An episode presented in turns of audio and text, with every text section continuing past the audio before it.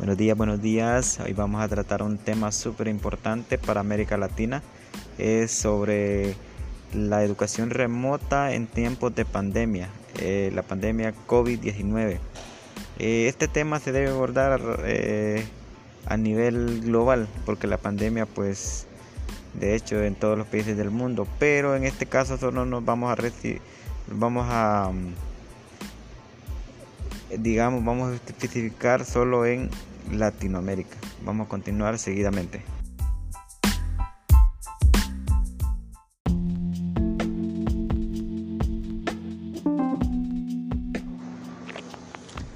Algunos países de Latinoamérica, es el caso de México, eh, Argentina, Chile, Perú, Uruguay, eh, ya tenían implementadas plataformas digitales para la para recibir clases. Sin embargo, otros países como algunos países del Caribe, Haití por decir así, eh, países de Centroamérica como Nicaragua, El Salvador, Guatemala y Honduras, pues son países que vienen arrastrando un sistema educativo muy deficiente debido a varios factores. Algunos de estos factores es la corrupción, la pobreza. Eso no hace que la educación eh, tenga un, competencias a nivel mundial. Eh, para eso pues mm, vamos a, tomar como, como referencia esta pandemia, que nos ha dejado, cuánto ha afectado.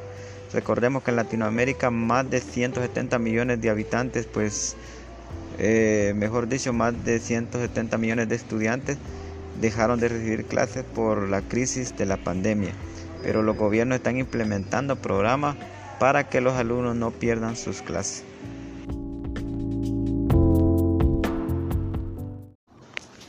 El sistema educativo en Honduras, pues, mm, eh, como lo mencioné anteriormente, ha tenido varias debilidades, pero en esta pandemia, pues, nos agarra de sorpresa y Honduras también está implementando plataformas digitales a fin de que los estudiantes eh, no pierdan sus clases.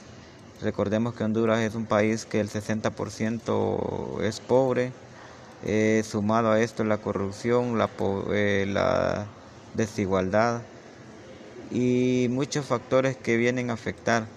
Sobre todo, pues hay otras enfermedades también que son de gran relevancia, como el dengue, el chikungunya y otros que hace que eh, la educación pues no tenga ese nivel requerido a nivel mundial.